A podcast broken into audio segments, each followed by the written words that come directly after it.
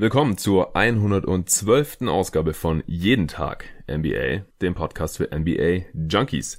Es geht wie versprochen weiter mit dem zweiten Teil eurer Fragen mit der Answering Machine. Letzte Woche kam der erste Teil, jetzt heute Montagabend, komme ich endlich dazu, den zweiten Teil aufzunehmen. Am Wochenende war es mir leider nicht möglich. Ich war zum ersten Mal seit langem wieder auf einem Konzert. Samstagabend hatte ich ein paar Kumpels von mir und meine Freundin jeweils zum Geburtstag geschenkt, übers Jahr verteilt von äh, Tua. Das ist ein äh, Künstler aus Reutlingen, also aus der Nähe von Stuttgart, wo ich aufgewachsen bin. Auch ein Kumpel von einem Kumpel, der rappt, singt, macht Beats und so weiter und ist live immer ziemlich nice, habe ich schon einige Male gesehen und jetzt am Wochenende war der in Berlin. Samstag war das und Sonntag war ich dann entsprechend fertig und Jetzt heute am Montag habe ich mich wieder einigermaßen erholt und kann mich endlich dem zweiten Teil eurer Fragen widmen. Diese Folge wird mal wieder präsentiert von Blinkist. Mein Angebot steht immer noch. Über den Link blinkist.de slash jeden Tag NBA könnt ihr immer noch 25% bekommen, auch eventuell als Weihnachtsgeschenk geeignet. Neben meinem MyMüsli-Angebot, das ich in der letzten Folge schon angepriesen hatte, das war mymüsli.com slash jeden Tag NBA also meine Angebote über meine Sponsoren immer einfach unter slash jeden Tag NBA hinter die normale URL des jeweiligen Unternehmens. Und äh, wie gesagt, bis hierhin eben Blinkist und MyMüsli. Zu Blinkist noch später mehr in einem Spot. Wir fangen an mit der ersten Frage dieses zweiten Teils der Answering Machine von Marco Bingelli über E-Mail erhalten. Er schreibt, ich bin ähnlich wie du schon lange NBA-Fan, seit circa 2004 und ich schaue mir ziemlich viele Spiele an, muss aber ehrlich sagen, mir gefällt der heutige Spielstil nicht mehr so gut wie früher. Man kann über das Midrange-Game sagen, was man will, aber findest du nicht, es war viel interessanter einem Kobe Bryant oder einem T-Mac zuzuschauen, als einem Harden, der nichts macht, außer Stepback-Dreier und zum Korb ziehen. Das Game unter dem Korb ist auch fast ausgestorben. Kaum noch Spieler wie Duncan oder Garnett, die im Postspiele entscheiden und die Spieler, die das theoretisch könnten, sieht man nur noch an der Dreierlinie Brook Lopez, Towns. Mag sein, dass der Dreier ein effektiver Wurf ist, aber als langjähriger Zuschauer macht's mir nicht mehr so viel Spaß. Deine Meinung würde mich echt interessieren. Ja, kann ich gerne mit dir teilen. Also ich finde es sehr, sehr interessant. Hat bei mir auch einige Gedankengänge angestoßen, beziehungsweise Gedanken auch reaktiviert, die ich schon äh, länger mal auch mit euch Hörern gerne teilen wollte. Und zwar nehme ich das jetzt so ein bisschen als Aufhänger. Ich finde die Storyline von der in Anführungsstrichen toten Midrange zu oft aus dem Kontext gerissen, ehrlich gesagt. Also am schlimmsten finde ich die, und das ist jetzt nicht auf dich bezogen, Marco, nur weil du jetzt hier die Frage gestellt hast, wie gesagt, das ist der Aufhänger.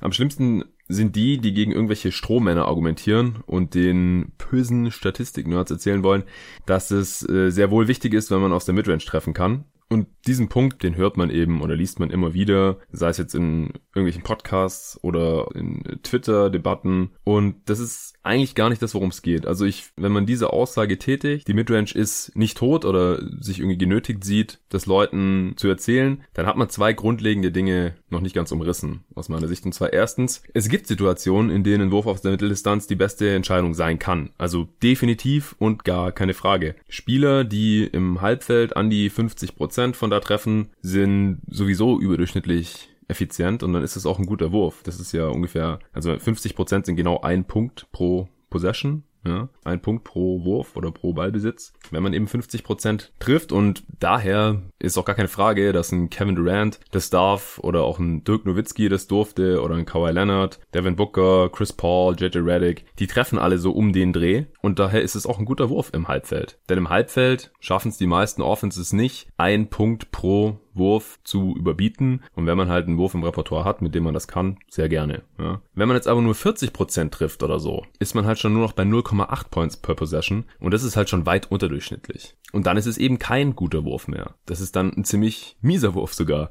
Trotzdem gilt, wenn effizientere Optionen von der Defense weggenommen werden oder am Ende der Shotclock immer weniger Zeit bleibt, dann kann ein Wurf aus der Midrange auch die beste Wahl sein. Also vor allem in den Playoffs kommen halt Teams im Halbfeld immer wieder in solche Situationen und dann ist der Midrange Jumper auch ein wichtiger Skill, auf jeden Fall. Der zweite wichtige Punkt ist, und das hat Seth Partnow von The Athletic, der hat davor im Analytics Department der Milwaukee Bucks gearbeitet. Ich glaube, er hat sogar geleitet. Und jetzt äh, schreibt er für die Athletic, und er hat es neulich super runtergebrochen in einem Artikel, der Anteil der Mitteldistanzwürfe an allen Würfen in der NBA ist seit 2003, 2004, also genauso lang wie du, Marco, schon Fan bist, von circa 50% auf circa 30% runtergegangen. Also 2003, 4 waren ca. 50% aller Würfe in der NBA Midrange Jumper und jetzt sind es nur noch ca. 30%. Und so stehen wir jetzt seit so ein, zwei Saisons an dem Punkt, wo ca. gleich viele Würfe am Korb, in der Midrange und von hinter der Dreilinie genommen werden, nämlich jeweils so 30% ungefähr, sodass wir halt insgesamt bei 100% ankommen. Und das finde ich persönlich ehrlich gesagt auch interessanter, wenn man ein bisschen Diversität drin hat, als wenn wirklich jeder zweite Wurf einfach aus der Midrange ist. Die Würfe am Korb sind über den Zeitraum, also seit 2003, 4 ungefähr gleich geblieben, also immer so um die 30 Prozent. Und diese 20 Prozentpunkte von 50 Prozent auf 30 Prozent sind im Prinzip aus der Midrange hinter die Dreierlinie verlagert worden. Also eigentlich nur jeder fünfte Wurf, ja, diese 20 Prozent eben. Jeder fünfte Wurf, der vor 15 Jahren ungefähr noch ein Midrange-Jumper war, ist halt jetzt ein Dreier geworden. Und dieser Anteil an Würfen, das hat Seth Partner eben in diesem Artikel rausgearbeitet, sind viel weniger diese Pull-Up-Zweier von Kobe und T-Mac, die du so zu vermissen scheinst, Marco, sondern tatsächlich Assisted Catch and Shoot Mitteldistanzwürfe. Also Midrange Jumper, für diesen Assist gegeben hat. Das heißt keine Pull-Up Jumper, ja, sondern Catch and Shoot Jumper, bei denen der Werfer nur fängt, in dem Fall eben innerhalb der Dreierlinie und nicht so wie man es heutzutage meistens sieht, hinter der Dreierlinie und dann direkt wirft oder halt maximal noch ein, zwei Dribblings macht, wenn er irgendwie aus der Bewegung kommt, also irgendwie um ein Screen curlt oder sowas. Die gibt's viel weniger, einfach weil A, Spieler da überhaupt nicht mehr aufspotten. Also sieht man einfach selten mittlerweile, dass Spieler irgendwo in der Midrange rumstehen und darauf warten, dass sie einen Pass bekommen. An der Baseline zum Beispiel, ja, das gab's früher ganz oft, dass da Bigs standen oder auch andere Spieler halt in der Midrange an der Baseline kam der Kickout, haben die von dort geworfen.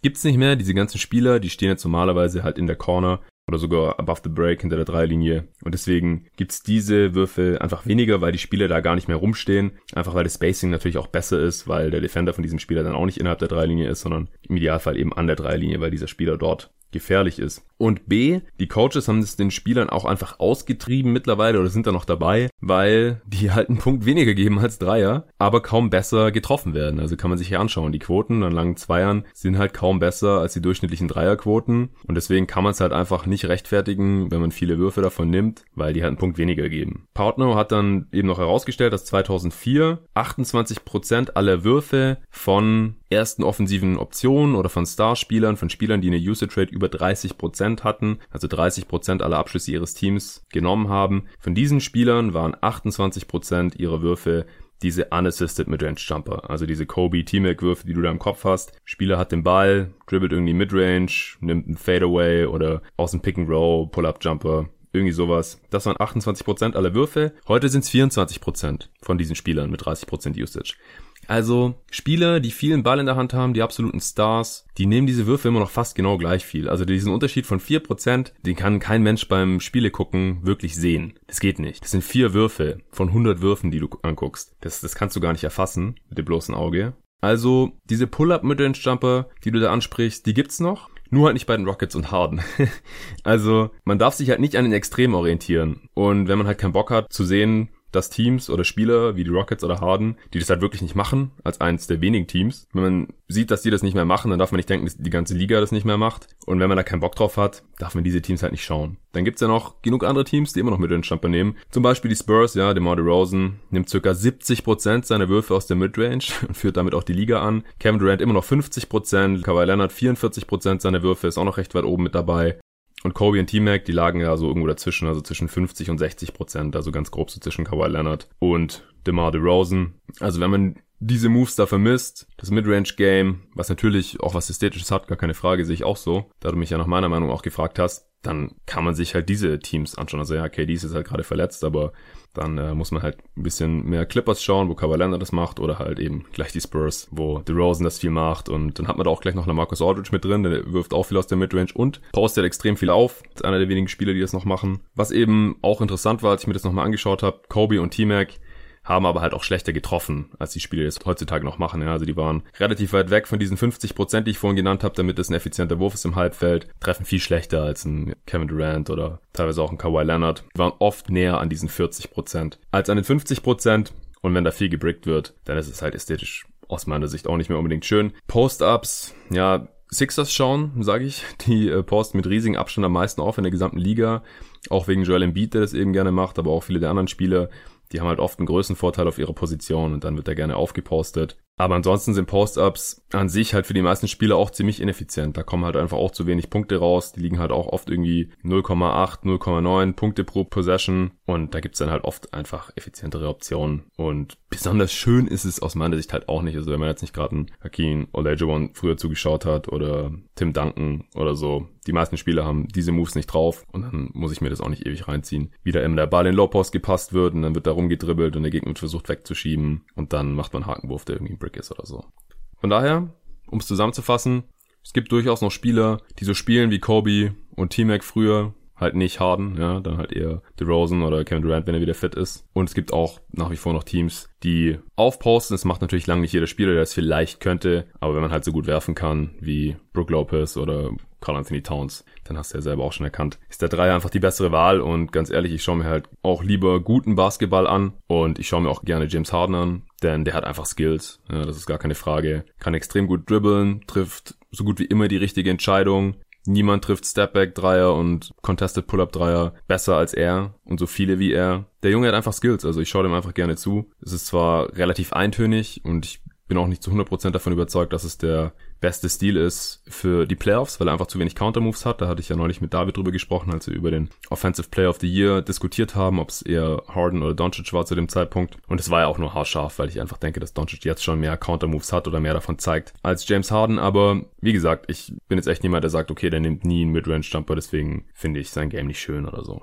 Und unterm Strich, ich weiß nicht, ob du das ab und zu noch machst, aber schau dir mal so ein Spiel an, ein durchschnittliches Spiel von 2004, gerade die Playoff-Spiele, gerade die Finals 2004 vielleicht, das war kein schönerer Ball, also auf gar keinen Fall. Das Spiel war langsamer, Offenses waren einfach schlechter, einfach weil viele Spieler weniger Skills hatten, die konnten nicht werfen, die konnten mit dem Ball nicht so viel anfangen, es hing dann viel mehr gerade an so einem Kobe oder sowas, der dann aber halt relativ viel aus der Midrange geworfen hat und halt teilweise auch gebrickt hat. Die Spiele gingen ja nicht umsonst oft irgendwie 75 zu 85 aus oder so, das sieht man heute einfach relativ selten und es lag jetzt nicht unbedingt an den tollen Defenses. Ganz im Gegenteil. Es gibt auch einen Grund, wieso ich von Anfang an eigentlich Phoenix Suns Fan war, ja, weil die ja damals schon ungefähr so gespielt haben. Auch 2004, 2005 schon, wie die meisten Teams heute spielen, ja. Schön viel Spacing, Skillball, möglichst viele Spieler, die werfen können. Mit Steve Nash ein sehr modernen Spieler, der auch der Spieler war vor 2010 oder so, der die meisten Pull-Up-Dreier genommen hat. Und deswegen entspricht das Spiel heutzutage auch eher meinem Geschmack. Ja, also vielleicht nicht in den Extremen, ja, ich will mir jetzt auch nicht jeden Tag die Houston Rockets reinziehen, aber kann ich mir auf jeden Fall geben.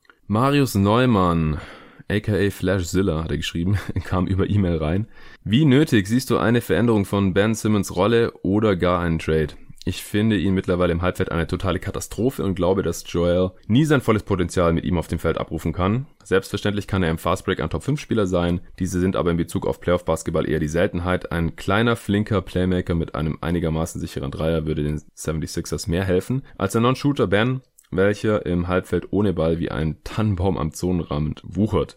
Meiner Meinung nach schmerzt der Verlust von Reddick mehr, als man denkt. Joel und JJ war der Shit. Ja, sehe ich eigentlich relativ ähnlich. Ich glaube, es ist auch schon im einen oder anderen Podcast hier rausgeklungen. Ich weiß nicht, ob man die Rolle von Ben Simmons überhaupt großartig verändern kann. Also dazu fehlen ihm einfach die Skills, Off-Ball und auch On-Ball. In der vorletzten Folge hatte ich ja mit Dennis Janssen besprochen, dass äh, wir nicht ganz verstehen, wieso er nicht einfach wenigstens mal ein paar Jumper nimmt, gerade in Spielen, die schon entschieden sind. Einfach um das mal irgendwie zu entwickeln und auch den Mindset zu entwickeln. Denn wenn er halt weiterhin überhaupt gar keine Jumper nimmt äh, und nur, wie du sagst, am Zonenrand wuchert, dann ist sein Ceiling einfach stark begrenzt. Gar keine Frage. Trade, hatte ich auch schon mal irgendwann in einem Podcast erwähnt, geht diese Saison nicht, wegen seiner Verlängerung. Also es würde theoretisch gehen, aber praktisch sind die Anforderungen bei einem Trade in so einem Fall so kompliziert, dass es kein Team erfüllen kann, weil es kein Team gibt, das genug Cap Space hat oder Trade Exceptions hat, um einen Deal mit den 76ers zu machen. Das geht also frühestens in der nächsten Offseason. Deswegen halte ich es zum jetzigen Zeitpunkt für nicht so zielführend, da großartig drüber zu diskutieren, denn wir werden Ben Simmons noch die restliche Saison bei den Sixers sehen und noch in den Playoffs sehen. Also vorausgesetzt natürlich, er bleibt fit. Ich denke auch, dass es einfach nicht der perfekte Fit ist mit Joel Embiid. Simmons, hast du ja schon gesagt, braucht eher Pace and Space um sich herum. Embiid will eher im Halbfeld operieren, gerade über Post-Ups und braucht dafür natürlich auch Spacing um sich herum, das ihm Simmons nicht liefern kann. Pick and Roll äh, funktionieren sie beide nicht gut, können deswegen auch kaum da miteinander großartig spielen. Da waren Mitspieler wie JJ Reddick, mit dem er diese ganzen Handoff-Geschichten hatte, natürlich sehr viel passender und äh, sehe ich auch genauso wie du.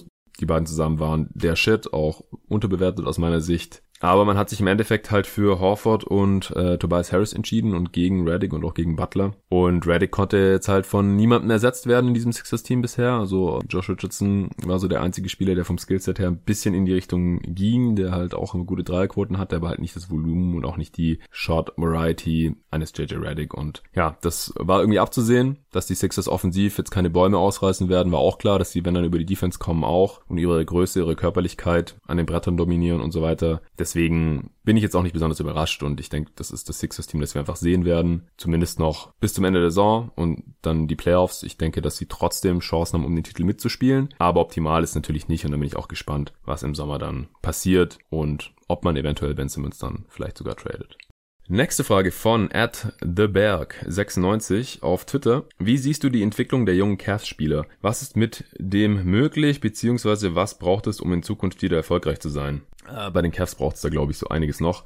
Es braucht ein Star-Talent, das sehe ich aktuell einfach nicht dort, aber dafür können die Cavs relativ wenig, weil außer dass Colin Sexton ein kleiner Reach war aus meiner Sicht, man hätte zum Beispiel stattdessen SGA nehmen können, Shay Gilgis Alexander, aber den haben vor der Draft auch einige kritisch gesehen, deswegen würde ich das den Cavs jetzt gar nicht so sehr ankreiden. Genauso Darius Garland fand ich auch nicht perfekt vor der Draft, aber im Mock Draft, als man dann an der Stelle war, mit, den hatte ich mit David damals aufgenommen, äh, Mock Draft Podcast. Vor der Draft 2019, da ist uns an der Stelle auch nichts besseres eingefallen, als einfach Garland zu nehmen. Aber von beiden war ich jetzt pre-Draft nicht so überzeugt und sie haben jetzt bisher noch nichts gezeigt, dass ich das jetzt irgendwie großartig überdenken müsste. Kevin Porter Jr. fand ich gut an 30, aber ist halt auch eher so ein Flyer und jetzt niemand, wo man davon ausgehen kann zumindest, dass er ein Star wird. Also entweder die Cavs hoffen auf sowas in die Richtung von äh, Damon Lillard und CJ McCollum, also Guards, die mit Fragezeichen in die Liga kamen und die bis heute halt einen sehr guten Backcourt da in Portland bilden. Wobei ich halt wirklich sagen muss, ich sehe es bei beiden nicht so ganz. Oder sie sind einfach auf den Best Player Available gegangen, jeweils und schauen jetzt mal, wer langfristig besser passt und traden den anderen halt früher oder später. Von daher ist es halt folgerichtig, diese Saison schlecht zu sein. Also es ist nicht so, dass sie jetzt besonders viele Alternativen hatten, aber es ist keine Katastrophe, dass sie jetzt wirklich abstinken gerade, um dann halt noch mindestens ein, zwei Mal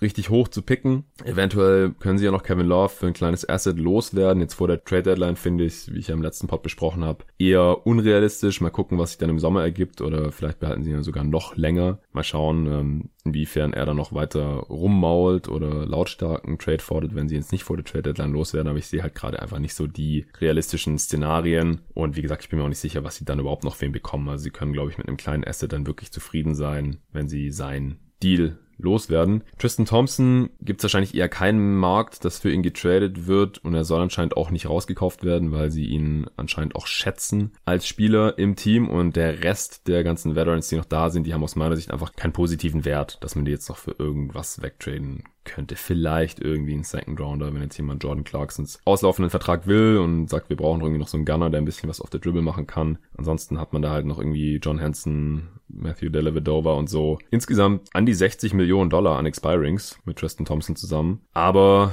Expiring Deals sind halt nicht so mega viel wert jetzt in dieser Saison. Deswegen bin ich mir halt auch nicht sicher, ob sie da noch was rausholen können.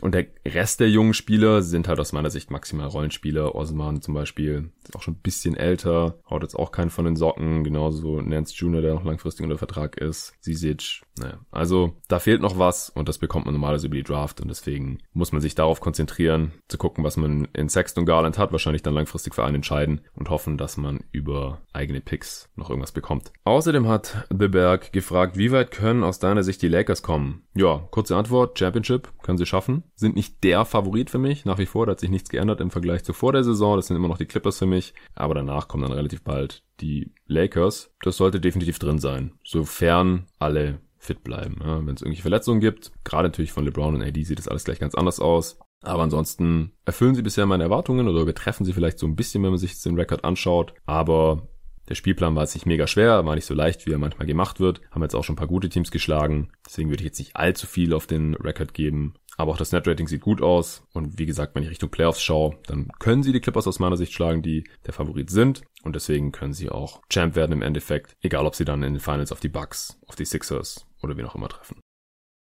Nächste Frage kam von Xaver Brandhuber über E-Mail. Könntest du mir bitte nochmal erklären, wie das mit dem Gutscheincode für Blinkist abläuft, beziehungsweise wie dieser lautet? Ich habe schon durch mehrere alte Folgen gehört, finde die richtige aber nicht mehr. Ich hoffe, damit kann man dich noch unterstützen. Ja, kann man auf jeden Fall. Und das ist jetzt auch das richtige Stichwort für den Spot. Braucht ihr zufällig noch ein Weihnachtsgeschenk für jemanden, der gerne mehr Bücher verschlingen würde, als er oder sie komplett lesen kann? Weil dann schenkt diesem Mensch doch einfach das Jahresabo Blinkist über meinen Link, spart Geld dabei und jeden Tag MBA hat dann auch noch was davon. Mit Blinkist spart man nicht nur Geld, sondern vor allem auch extrem viel Zeit, indem man sich einfach Zusammenfassungen von über 3000 verschiedenen Sachbüchern anhören kann, statt sie erstmal kaufen und dann auch noch komplett lesen zu müssen. Die Idee hinter Blinkist ist, dass wir alle nur begrenzt Zeit haben und zum anderen auch die Frage ist, wie viel des Inhalts eines Sachbuchs kann man sich wirklich dauerhaft merken? Wahrscheinlich nicht viel mehr, als du in 15 Minuten erzählen könntest, nachdem du das ganze Buch gelesen hast. Und genau so lang sind die Zusammenfassungen von Blinkist dann. Da gibt's dann Klassiker und auch neueste Bestseller aus 25 verschiedenen Kategorien zur Auswahl, wie zum Beispiel Politik, Geschichte, Psychologie und Wirtschaft auf Deutsch oder auf Englisch. Ich selber nutze Blinkist schon länger und wenn ihr wie ich wissbegierig seid oder ein Fach studiert, für das man viel mehr lesen muss, als man eigentlich Zeit hat, dann äh, ist Blinkist auf jeden Fall eine sehr, sehr coole und nützliche Sache. Falls sich das jetzt für dich interessant anhört, dann geh doch mal auf blinkist.de slash jeden Tag NBA als ein Wort. Da bekommst du dann 25% Rabatt auf das Jahresabo Blinkist Premium und noch eine Woche gratis zum Ausprobieren oben drauf. Egal, was dich interessiert oder was deine Ziele sind, auf Blinkist gibt's bestimmt was für dich. Und jeden Monat kommen noch 40 neue Titel dazu.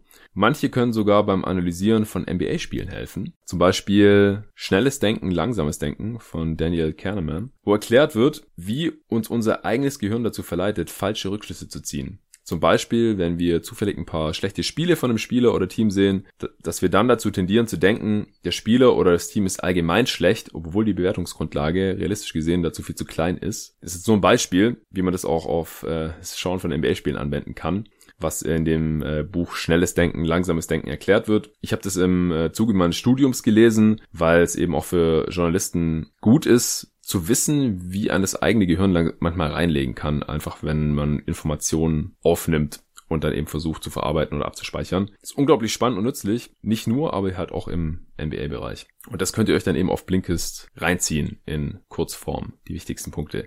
Also wenn ihr noch ein Geschenk braucht oder ihr euch auch selbst weiterbilden wollt, dann tut das Richtige und geht auf blinkist.de slash jeden Tag NBA und sichert euch durch meinen Link die 25% Rabatt und die Gratiswoche und helft obendrein mir dabei, dieses Projekt langfristig voranzutreiben und abzusichern. Also nochmal blinkist.de slash jeden Tag NBA. So, weiter geht's mit der nächsten Frage. Die kam auch noch von Xaver. Außerdem würde ich es klasse finden, wenn du vielleicht die Advanced Player Splits genauer erklären könntest. Mich würde vor allem True Shooting und Player Efficiency Rating interessieren. Worauf muss man hier achten und kann man sagen, ab welchem Wert ein Spieler gemäß der Statistiken gut ist? Also allein aufgrund der Statistiken, gerade Player Efficiency Rating, aber auch True Shooting Percentage, kann man nie sagen, ob ein Spieler gut oder schlecht ist. Player Efficiency Rating hat John Hollinger mal entworfen, Anfang der 2000er, also das ist schon ungefähr 20 Jahre her. Damals dann auf ESPN veröffentlicht, bevor er dann irgendwann von den Memphis Grizzlies angestellt wurde. Da einige Jahre im Front Office war, ich glaube sieben oder so. Und jetzt ist er wieder unter die NBA-Journalisten, Analysten gegangen, arbeitet für The Athletic und hat auch diesen Podcast mit Nate Duncan zusammen, den ich hier in der letzten Folge schon empfohlen habe. Und John Hollinger hat selber gesagt, das Player Efficiency Rating des PER ist komplett überholt, braucht man nicht mehr benutzen. Deswegen will ich hier jetzt gar nicht mehr so sehr drauf eingehen, weil das war einfach mal vor 20 Jahren innovativ, wenn man gesagt hat, hier macht keinen Sinn, wenn wir uns immer den Boxscore anschauen und überlegen, okay, der macht irgendwie 23 Punkte pro Spiel und 11,2 Rebounds und 3,7 Assists und 1,9 Blocks Finde ich voll toll, den Spieler. Aber wie vergleiche ich den jetzt mit einem Spieler, der 21 Punkte pro Spiel macht und 13,2 Rebounds und 5,4 Assists und bla bla. Deswegen packen wir das jetzt mal alles schön in eine Zahl, das Player Efficiency Rating. Da werden alle Boxscore Stats zusammengezählt, zusammen halt noch mit der Effizienz, also den Quoten. Wenn an die Formel genau interessiert, kann man gerne mal googeln. Und dann haben wir eben eine Zahl anstatt halt 12, 13 Zahlen die wir uns anschauen und dann kann man die Spieler ein bisschen besser miteinander vergleichen. Stand heute ist es einfach Quatsch. Auch wenn man mal guckt, welche Spieler äh, da immer eher oben zu finden sind, sind es halt oft Big Men. Also die Statistik hat einen Bias gegenüber Bigs.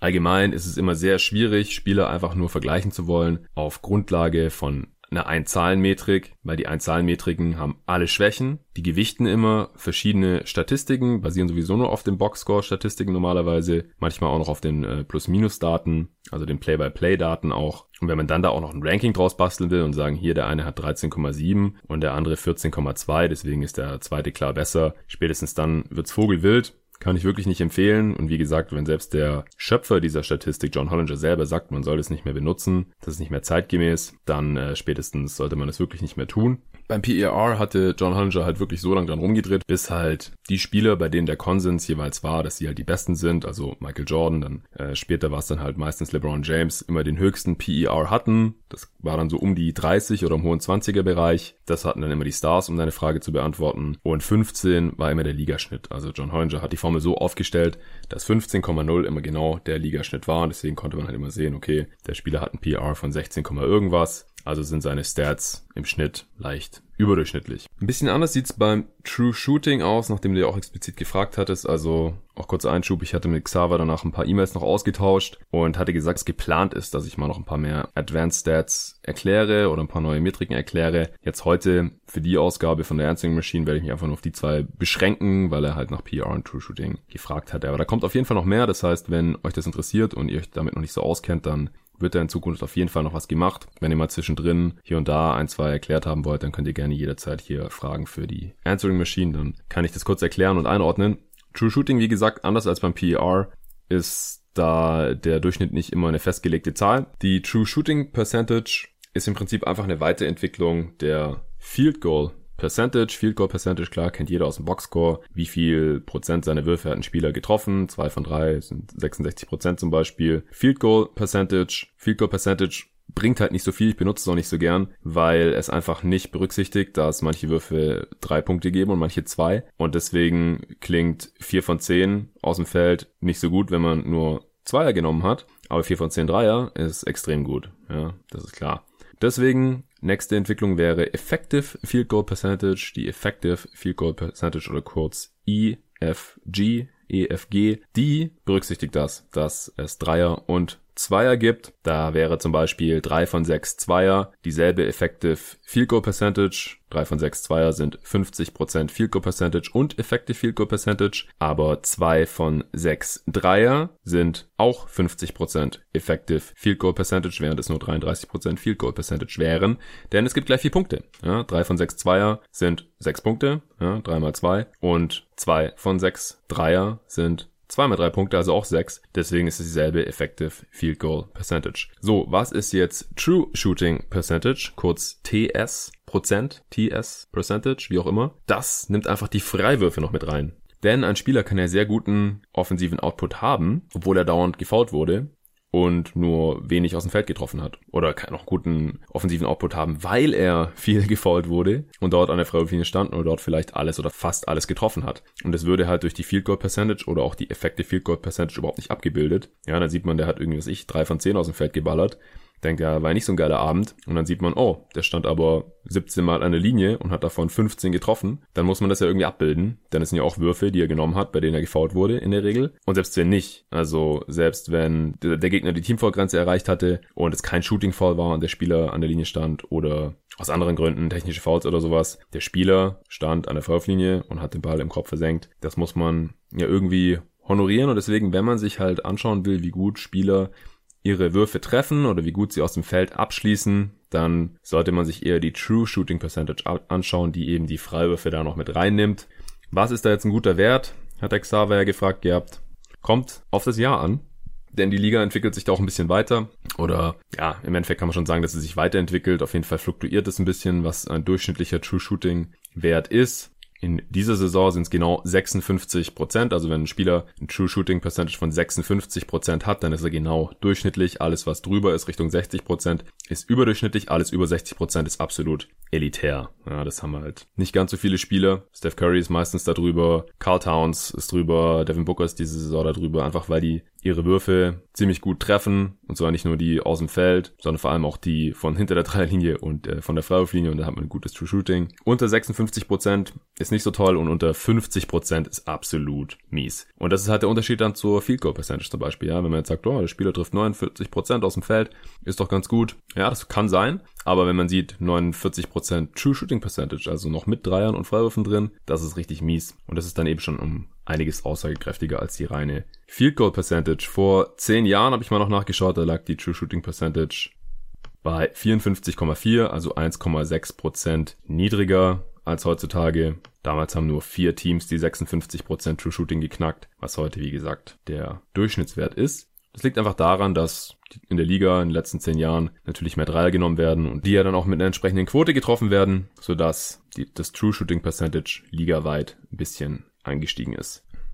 So, paar Fragen haben wir noch. Und zwar hat auf Twitter gefragt, der User 0815, das Twitter-Handle ist äh, zu lang und einfach sieht aus wie ein, wie ein Zahlen- und Buchstabencode, muss ich jetzt nicht wiederholen. Er fragt, wie stark können deiner Meinung nach die Pacers mit Oladipo werden? Benötigt man noch Verstärkung auf dem Wing? Ja, also es kommt drauf an, wann und wie Oladipo zurückkommt, würde ich sagen. Kann er direkt positiven Impact haben? Also man muss ja auch sehen, der hat dann ein Jahr ungefähr kein Basketball gespielt. Deswegen könnte es dann erstmal dauern, bis er wieder auf seinem alten Niveau ist. Vielleicht kommt er da diese Saison dann auch gar nicht mehr hin. Also da würde ich die Erwartungen jetzt wirklich noch ein bisschen unten halten.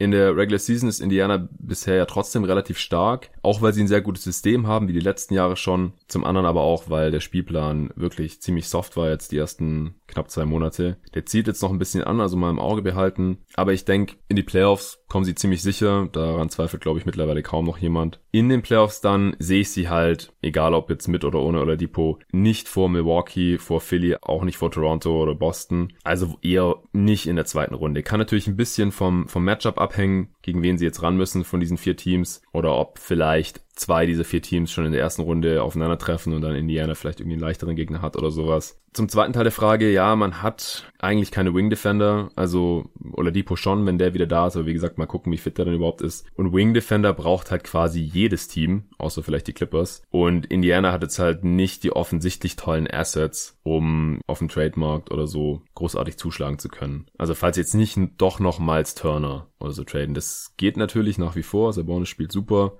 falls sie sich jetzt doch für Sabonis entscheiden, noch im Laufe der Saison und dann Turner irgendwie anbieten, für den können sie sicherlich einen guten Spieler zurückbekommen. Das könnte dann natürlich auch ein Wing sein.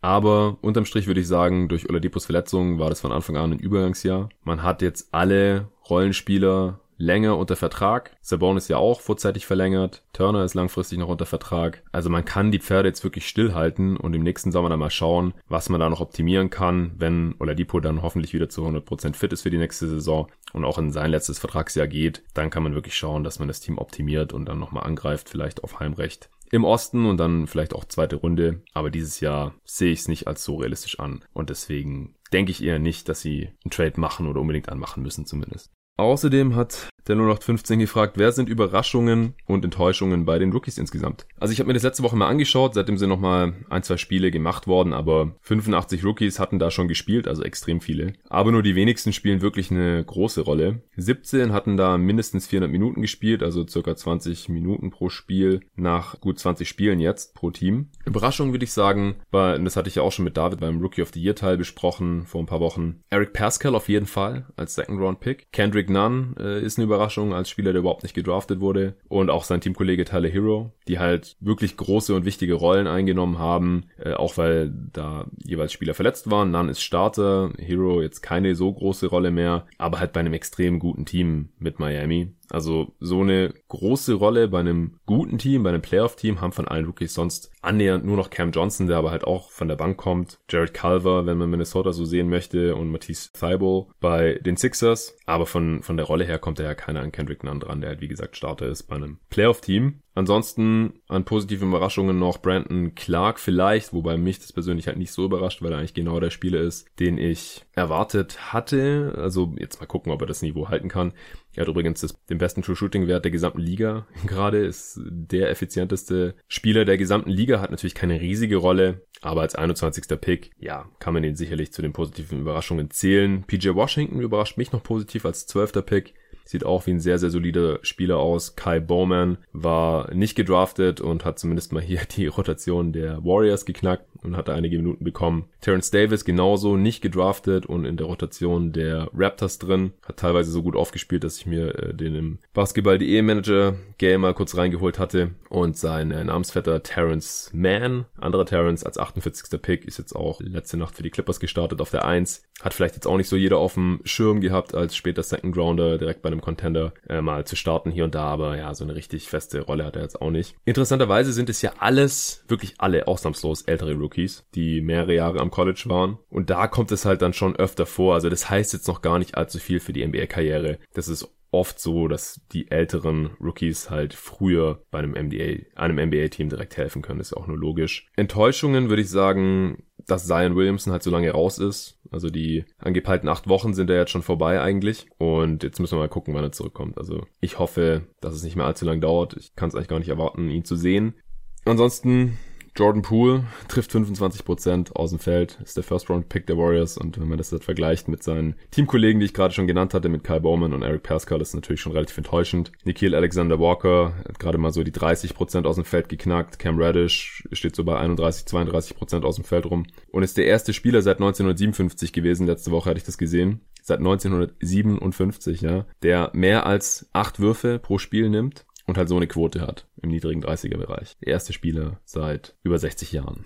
Kann man mal machen. Aber für mich auch keine Überraschung. Ich war von Anfang an nicht besonders überzeugt von Cam Reddish, weil er kein elitärer Shooter ist, aus meiner Sicht. Am College hat er auch nicht so gut getroffen, hohes Volumen zwar, aber keine so tolle Quote. Und er hatte da halt schon extreme Probleme am Korb abzuschließen und die hat er in der NBA bis jetzt auch. Da konnte man ja Hoffnung haben, dass es daran lag, dass er wohl nicht ganz fit war. Hat im Sommer ja auch so eine Core Muscle Surgery gehabt, also da wurden irgendwelche Muskeln in der Körpermitte, ich weiß nicht, ob es Bauchmuskeln war, repariert und dann konnte man halt darauf hoffen, dass er ein bisschen stabiler ist beim Abschluss am am, Ring. Ist bisher aber nicht der Fall. Also das ist immer noch irgendwie 50, um die 50 Prozent. Genauso wie am College. Und wenn man nicht hochprozentig trifft, von hinter der Dreilinie und in der Zone auch nicht, dann wird es einfach schwierig. Ich glaube nicht, dass über die Karriere natürlich irgendwie um die 31, 32 Prozent aus dem Feld sein wird. Und um mir auch selbst treu zu bleiben, werde ich natürlich auch die True Shooting Percentage hier anführen. Die liegt bei sagenhaften 42,6 Prozent Stand heute. Das ist abgrundtief schlecht. Ich habe ja vorhin gesagt, alles unter 50 Prozent ist mies und da liegt er halt noch über 7% drunter. Ja, kann natürlich noch besser werden, ja. Cam Reddish ist 20 Jahre alt, jetzt auch nicht erst gerade 19 geworden oder wie Siku Dubuya zum Beispiel, der jetzt erst 19 wird. Ja, also so blutjung ist er auch nicht mehr.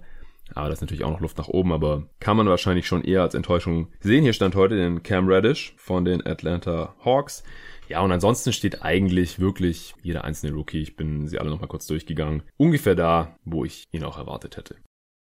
Der Kollege Tobi Bühne hat auf Twitter gefragt, wie siehst du den Tradewert von Lamarcus Aldridge und dann noch in Klammern und DeMar, wenn du es schaffst, bei der Antwort nicht das Wort on-off zu verwenden oder in einen Rant zu verfallen? Ja, ich habe geschrieben, das schaffe ich schon. Dann habe ich aber mal überlegt und habe gedacht, hm, es ist wirklich extrem schwierig. DeMar DeRozan ist ja die Situation so, der verdient so knapp 30 Millionen pro Jahr, ich glaube 27, 28 und hat halt eine Play Option fürs nächste Jahr. Jetzt ist die Free Agency Class für den kommenden Sommer 2020 relativ schlecht, sodass er sich halt sagen könnte, ich steige lieber aus, ich nehme die Play Option nicht und schau mal, welches Team mit Gehaltsspielraum mir hier einen netten Deal anbieten kann. Aber es ist halt eine Unsicherheit. Also wenn sich jetzt ein Team den Spieler reinholt, dann wissen sie halt nicht, haben wir den jetzt nur noch für ein paar Monate. Es ist so ein Rental, wie man so schön sagt. Also gerade wenn man einen Deal erst zur Trade Deadline macht, dann hat man den halt nur noch für zwei Monate Regular Season, dann eventuell noch die Playoffs, je nachdem, ob man da hinkommt und wie viele Spiele man da dann noch hat. Oder man hat ihn noch eine gesamte weitere Saison, wenn er sich dann halt doch dazu entscheidet, diese Spieleroption wahrzunehmen. Deswegen extrem schwierig. Bei Andre Drummond zum Beispiel ist es genauso. Und dazu kommt ja noch, dass DeMar DeRozan halt ein problematischer Spieler ist, sag ich jetzt mal. Also man kann schon daran glauben, dass er so ein sogenannter Floor Raiser ist, also dass er halt ein Team, das nicht gut ist, offensiv, auf ein bestimmtes Level tragen kann. Aber ich denke, mittlerweile sind sich die meisten auch einig, dass ein Team, das schon auf einem bestimmten Level ist, er nicht auf das höchste Level bringen kann, gerade im Hinblick auf die Playoffs. Jetzt ist halt die Frage, sind die Orlando Magic so ein Team, denen er helfen könnte, aufs nächste Level zu kommen, dann äh, könnte ich mir schon vorstellen, dass so ein Team halt für ihn tradet und da halt auch ein bisschen Gegenwert abgeben würde. Die sind ja auch im Win-Now-Modus, am letzten Sommer investiert, um ihren Kern da zusammenzuhalten. Jetzt ist Vucevic wieder zurück seit letzter Nacht. Aber ich weiß halt nicht, ob er dem Team jetzt so viel mehr helfen würde, als es ein Evan Fournier zum Beispiel halt schon tut, der übrigens im Sommer auch aus seinem Deal aussteigen kann. Aber 10 Millionen weniger verdient. Ja, denkt man dann wirklich, bringt uns DeMar DeRozan hier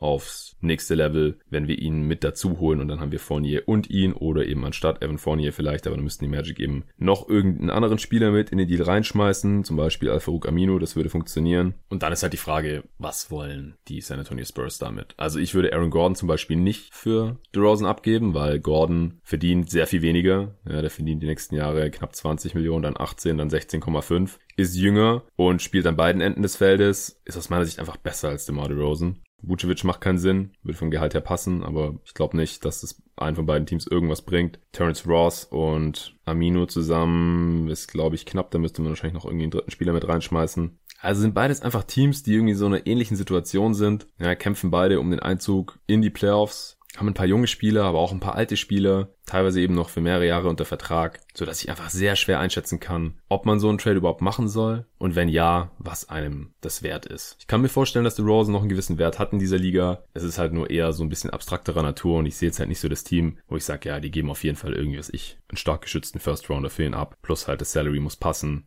Charlotte Hornets wäre natürlich so eine Adresse, ja, wenn die Bock drauf haben, wenn die denken, ja, in der Free Agency kriegen wir eh kaum Spieler, holen wir lieber mal den Marde Rosen hier rein, der bringt ein paar Fans in die Halle noch, vielleicht auf seine alten Tage und dann zeigen wir denen, wie toll das hier ist, mit James Borrego und Terry Rozier und Devonta Graham und so, das macht Spaß und dann unterschreibt er vielleicht längerfristig noch bei uns. Ich würde es für totalen Quatsch halten, aber man weiß ja nie, was Michael Jordan so vorhat und die könnten das natürlich easy machen, ja, die könnten einfach ein paar von ihren expiring äh, Deals zu den Spurs rüberschicken oder vielleicht sogar Nicola Batum, der auch so ein Spieler ist, der eine Player Option für nächstes Jahr hat und der die aber zu 99,9% ziehen wird, weil er im nächsten Sommer niemals so viel angeboten bekommen wird, wie er noch bekommt über seine Player Option, nämlich auch 27 Millionen. Bei Batum sind es 27,1, bei DeRozan 27,7. Also die könnte man gegeneinander tauschen, wenn die Spurs da irgendwie Bock drauf haben. Aber ich sehe den Sinn da nicht so wirklich. Dazu kommt ja noch, dass die Spurs eigentlich nie Trades während der Saison machen. Also wenn dann in der Offseason Allein aus dem Grund würde es mich schon wundern, wenn man DeMar DeRozan überhaupt tradet.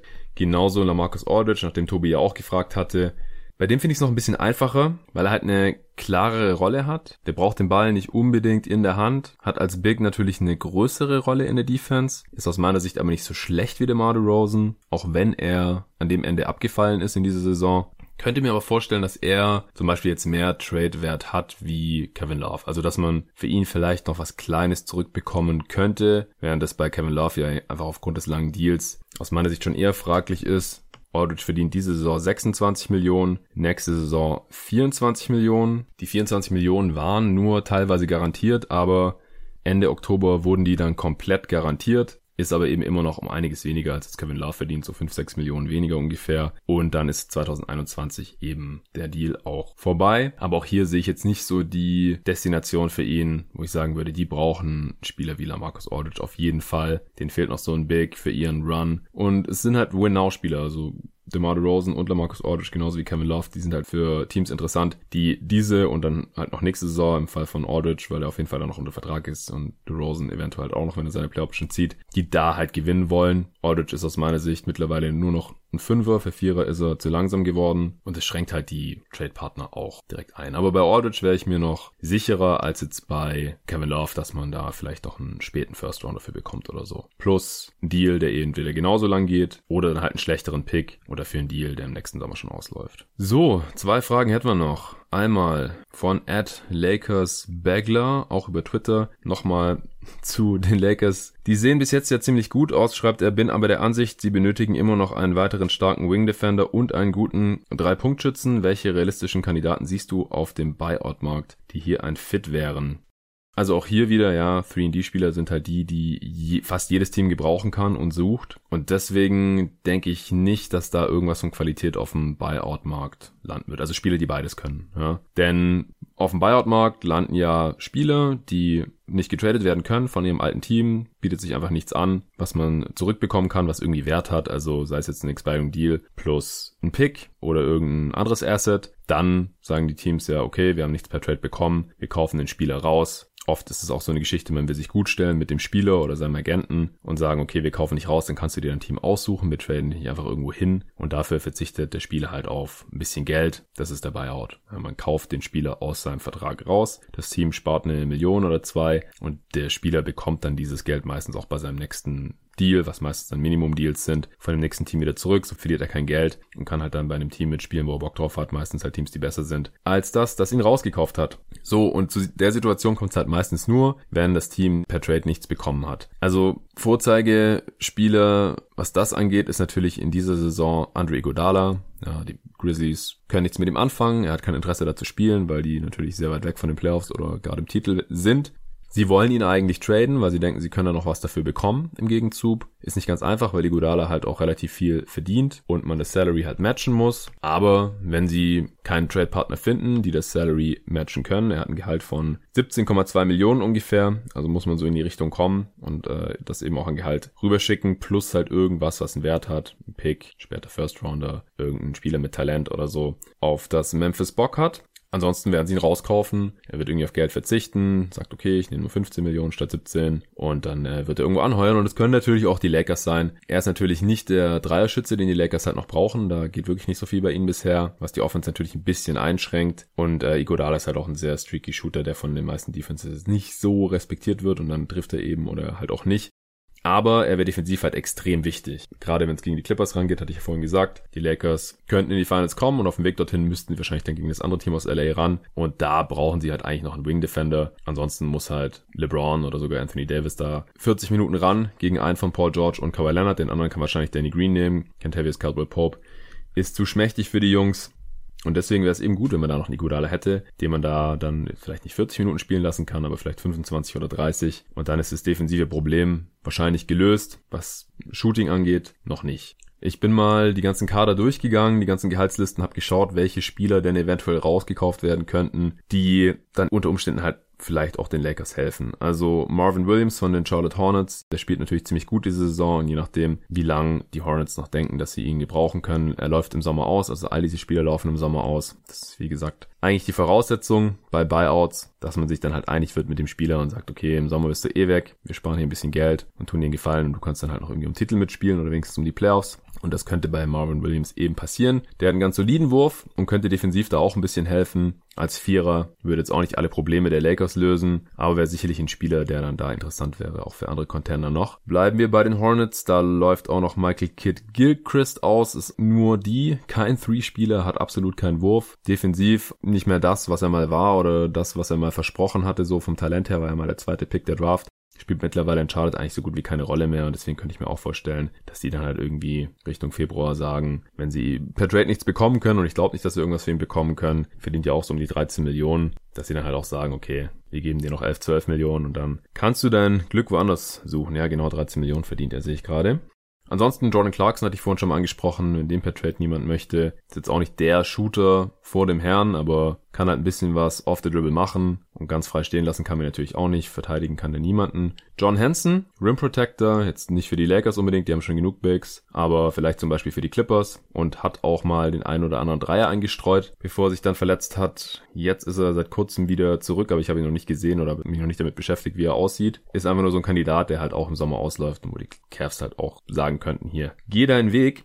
Genauso Dellavedova auch von den Cavs, hat er damals in den Finals schon seinen Teil dazu beigetragen, dass die Cavs gewinnen konnten. Defensiver Kettenhund, auch wenn er da gar nicht so gut ist, aber er hasselt halt ohne Ende. Dreier, sehr, sehr wackelig. Allgemein Offense nicht so wirklich vorhanden. Ist auch nichts für die Lakers, aber vielleicht denkt irgendein Team hier. Den können wir noch gebrauchen fürs Ende der Bank. Tristan Thompson hatte ich ja schon die Situation angesprochen, Iguodala auch und dann noch von den Memphis Grizzlies ein zweiter und zwar Solomon Hill. Ist auch in der Rotation drin zurzeit bei den Grizzlies, aber läuft im Sommer eben auch aus, verdient auch so 12 Millionen. Kein Spieler, der großartig Perspektive hat bei den Grizzlies, spielt dort seine 20 Minuten pro Spiel, trifft bisher mal wieder seine Dreier. Das ist mal so, mal so gewesen über die Karriere bei ihm. Meistens hat er sie nicht so gut getroffen, 33 Prozent im Schnitt. Jetzt trifft er gerade knapp 40 Prozent bei gutem Volumen. Kräftiger Defender auch, wäre dann auch eine Option für die Lakers, falls Memphis sagt. Wir lassen dich raus aus deinem Deal Vielleicht gibt's noch den einen oder anderen Kandidaten, den ich jetzt übersehen habe, aber das waren so die, die mir ins Auge gestochen sind. Kommen wir zur letzten Frage. Und zwar jetzt am Wochenende hat äh, mich nochmal auf Twitter at MSL93L gefragt, ob er noch eine Frage nachschieben kann für die nächste Ausgabe der Answering Machine. Da habe ich gesagt, ja komm, hau raus. Also die Frage war relativ lang. Ich werde nur die Kurzfassung, die er am Ende freundlicherweise noch hingeschrieben hat, hier vorlesen. Er sagt, sind Expiring Deals 2021 vielleicht gar nicht so viel weniger wert als Expirings 2020, gemessen an der Free Agency. Und man würde vermutlich mehr entlohnt werden, wenn man einen einen Halb-Year-Deal aufnimmt als einen Halb-Year-Deal. Die Überlegung finde ich interessant. Also in anderen Worten, man geht ja normalerweise davon aus, dass auslaufende Verträge einen gewissen Gegenwert haben, weil man sie eben gegen andere Deals in ähnlicher Höhe tauschen kann, die noch über mehrere Jahre gehen. Das heißt, das Team unflexibler machen Auslaufende Verträge machen das Team flexibler, weil das Gehalt eben im kommenden Sommer von der Gehaltsliste verschwindet und dann kann man dafür einen Free Agent unter Vertrag nehmen. Seine These ist jetzt, dass Deals in dieser Situation jetzt gerade, die noch anderthalb Jahre gehen, also erst 2021 auslaufen, in der übernächsten Free Agency gar nicht so viel weniger wert sind, weil die Free Agency 2021 sehr viel besser ist als die 2020 und das Teams deswegen gar nicht so wichtig ist oder sein könnte, schon im nächsten Sommer flexibler zu sein. Fand ich interessant. Die Frage ist halt nur, erstens, ist es Teams nur wichtig, flexibel zu sein, wenn sie auch auf Free Agent Jagd gehen wollen. Denn es hat ja noch andere Vorteile, wenn man flexibel ist. Erstens mal, man zahlt weniger Gehalt. Zweitens, man ist flexibler, was Trades angeht. Und drittens kann man ja dann trotzdem noch einen Free Agent unter Vertrag nehmen, selbst wenn es dann nur für ein Jahr ist oder so. Und dann ist man 2021 wieder genauso flexibel. Aber ansonsten würde ich eigentlich zustimmen. Also gerade bei Teams, die jetzt schon für sich entschieden haben, ja, 2020 sind jetzt nicht so die Spiele dabei, die wir interessant finden. 2021 dann aber, wenn Janis, Antetokounmpo und Co. auf den Markt kommen, da wollen wir dann halt wieder flexibel sein. Wenn wir jetzt nicht ganz so auf dem Schirm hat, wieso die Free Agency Class 2020, also im nächsten Sommer, als nicht so attraktiv gilt, kann ich hier nochmal kurz einen Exkurs machen und mal ein paar Namen in die da Free Agent werden. Und der beste Unrestricted Free Agent, also der auf jeden Fall Free Agent wird, der nicht irgendeine Play Option hat oder eine Team Option oder halt Restricted Free Agent ist und wo das alte Team dann matchen kann, ist Danilo Gallinari. Ja, der zweitbeste ist Joe Harris, also ich habe jetzt hier so eine Liste von CBS Sports äh, vom November genommen, die ist relativ aktuell. Äh, ist jetzt nicht mein Ranking, aber da ist halt der beste Gallinari, der zweitbeste Joe Harris von den Nets, der drittbeste Montrezl Harrell von den Clippers und der viertbeste Paul Millsap und der fünftbeste Goran Dragic. Das sind die Top 5 unrestricted. Und ihr habt vielleicht gemerkt, da war kein einziger Star dabei. Das sind alles solide Starter oder ja, Ex-Stars, Goran Dragic war mal im All-NBA 13 so, Paul Millsap war mal All-Star, Gallinari macht effiziente 20 Punkte pro Spiel, Joe Harris einer der besten Shooter der Liga, Montrezl Harrell einer der besten Bankspieler der Liga, aber ja, ihr seht schon, wie die Qualität da so gelagert ist. Es gibt ein paar Spieler, die eine Play-Option haben. Ich habe es ja vorhin schon erwähnt. Der Marty Rosen, Andre Drummond, äh, Nicolas Batum, der sicherlich nicht aussteigen wird. Evan Fournier. Aber der Beste ist Anthony Davis. Das ist natürlich ein absoluter Superstar, aber da ist halt auch schon die Erwartung, dass er bei den Lakers eigentlich bleibt. Also er wird wahrscheinlich aussteigen, weil dann kann er einen besseren Vertrag unterschreiben. Einen langfristigeren Vertrag ist längerfristig abgesichert dann. Aber ich glaube nicht, dass der auf dem Markt landen wird und sagen wird, okay, ich gucke mich jetzt hier mal um und äh, jetzt zeigt mir mal, was ihr mir hier zu bieten habt, wie das halt oft bei anderen Free Agents dieser Güteklasse der Fall ist. Brandon Ingram wird Restricted Free Agent. Das ist der größte Name von den Kollegen. Der zweitgrößte wäre dann Bogdan Bogdanovic. Also den Spielern kann man dann ein Angebot machen, aber dann kann halt das alte Team mit dem Angebot gleichziehen und dann gehen die nirgendwo hin. Er ist natürlich auch nicht so attraktiv dann für die Teams, die Gehaltsspielraum haben. Und der drittbeste Restricted Free Agent ist dann schon Dario Saric. Liegt auch daran, dass es ja jetzt neulich diese ganzen vorzeitigen Vertragsverlängerungen gab für Jalen Brown und Sabonis, Siakam und so. Und daher gibt's eben auch kaum noch interessante Restricted Free Agents. Der beste hier, wie gesagt, Brandon Ingram, und dann gibt's halt noch ein paar Spieler, die, wie gesagt, eine Play-Option haben für das folgende Jahr, die also aussteigen können. Die Rosen hatte ich schon genannt. Otto Porter ist auch so einer. Aktuell aber verletzt, was es unwahrscheinlicher macht, dass er aussteigt. Denn er kann jetzt ja gerade seinen Preis nicht nach oben treiben, indem er nicht zeigen kann, dass er gut ist. Gordon Hayward kann aus seinem Vertrag aussteigen. Jeremy Grant könnte das tun das war's dann eigentlich auch schon so fast. Fred Van Vliet ist noch ein Spieler, den man auf jeden Fall nennen sollte. Der ist Unrestricted Free Agent. Ist hier an 15 gerankt. Ich würde ihn höher ranken. Ibaka, DeMarcus Cousins, Marc Gasol, Hassan Whiteside, Jeff Teague. Das sind so die Namen, die es gibt nächsten Sommer. Also nichts, worum man seine Franchise aufbauen möchte, abgesehen von Anthony Davis. Aber wie gesagt, ich glaube, dass der bei den Lakers bleiben wird und dann vielleicht noch Brandon Ingram, je nachdem, was man von dem hält. Und alles andere sind halt eher so Stars zweiter Klasse oder Ex-Stars.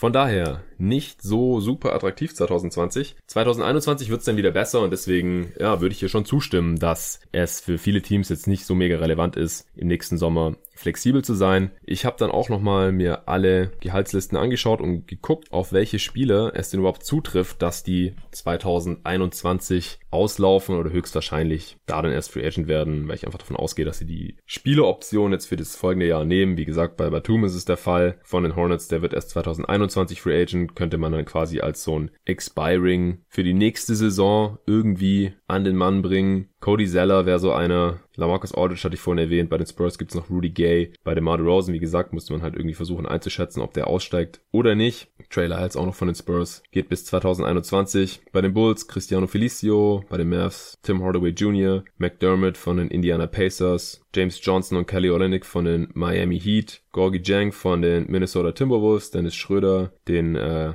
der Fragensteller auch selbst angesprochen hatte, von den Thunder, genauso wie Steven Adams von den Thunder, Julius Randle von den Knicks und Dante Exum von den Jazz. Also das sind jetzt auch nicht Spieler, die auf jeden Fall negativen Wert haben, aber halt Spieler, wo es relevant sein könnte, dass sie in anderthalb Jahren schon auslaufen, sodass man eben mittelfristig hier noch ganz gut planen kann und sie jetzt trotzdem sich per Trade reinholen könnte. Ja, dass sie jetzt vielleicht nicht ganz den Wert von einem Expiring Deal haben, aber für das eine oder andere Team es eben nicht den großen Unterschied ausmacht, dass der Deal noch anderthalb Jahre geht. Und ähm, der Vorschlag vom Fragensteller war eben, dass man jetzt gerade im Fall der Thunder Dennis Schröder dann äh, eventuell traden kann oder eben besser los wird, als wenn in der Free Agency 2020 jetzt ganz viele Stars zur Verfügung stünden, so wie das jetzt eben im letzten Sommer der Fall war und die meisten Teams eben gerne Cap Space haben wollten. So, dann wären wir auch schon wieder durch. Ist auch eine längere Folge wieder geworden, aber dafür habe ich jetzt alle Fragen abgearbeitet, die ich bekommen hatte. Nochmal vielen Dank an alle Fragensteller für die Fragen. Ich habe wie gesagt vor, noch mindestens zwei Folgen vor Weihnachten aufzunehmen. Und zwar wird es wieder Zeit für die Power Rankings. Wann genau? Das muss ich jetzt schauen. Ich bin ja gerade viel unterwegs und habe weiterhin viel um die Ohren. Deswegen ist es einfach schwierig, hier die Pots noch unterzukriegen. Aber ich möchte das natürlich weiterhin tun. Zumindest diese festen Formate. Immer mal wieder eine Answering Machine, Power Rankings und so weiter. Bis ich dann hoffentlich in nicht allzu ferner Zukunft wieder Richtung tägliches Format gehen kann. Richtung vier, fünf Folgen die Woche, so wie ich es ja schon mehrere Monate durchgezogen hatte. Das ist das Ziel hier. Darauf habe ich Bock. Und das wird es früher oder später auch wieder geben. Solange gerne nochmal Blinkist auschecken, falls ihr Bock habt auf die Hörbuchzusammenfassungen von über 3000 verschiedenen Sachbüchern oder ihr wollt es jemand anderem zu Weihnachten schenken, denn in einer Woche ist schon Heiligabend. Wenn ihr noch nichts habt, dann ist Blinkist ja vielleicht was für euch. Blinkist.de slash jeden Tag NBA oder mein MyMüsli-Deal unter mymüsli.com slash jeden Tag NBA. Vielen Dank fürs Zuhören und bis zum nächsten Mal.